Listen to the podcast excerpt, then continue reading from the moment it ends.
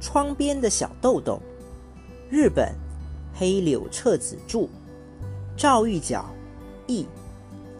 落雨，落雨是日本的一种曲艺，一般是由艺人表演，内容多讲滑稽故事，以逗人发笑，类似中国的单口相声。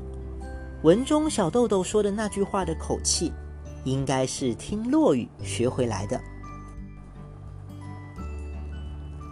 小豆豆昨天非常失望，因为妈妈对他说：“以后不要再听收音机里的落雨故事了。”那时候的收音机体型非常大，用木头做成，一般是长方体，顶是圆的。正面是喇叭，蒙着粉红色的绸布，中央雕刻着蔓藤图案的花纹，只有两个旋钮，造型非常优雅。小豆豆喜欢在上学之前，把耳朵贴到收音机的粉红绸布上听落雨故事。小豆豆觉得落雨简直太有趣了，而且直到昨天，妈妈对小豆豆爱听落雨这件事。从来没说过什么。昨天晚上，爸爸乐团里的同事们为了练习弦乐四重奏，聚在小豆豆家的客厅里。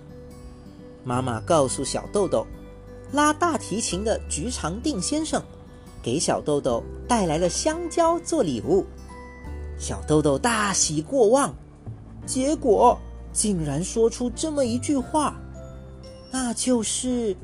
小豆豆接过香蕉，恭恭敬敬地鞠了一个躬，对菊先生说：“娘啊，这家伙还挺够哥们的。”从此以后，小豆豆想听落雨的时候，只能趁着爸爸妈妈出门后，悄悄地偷着听了。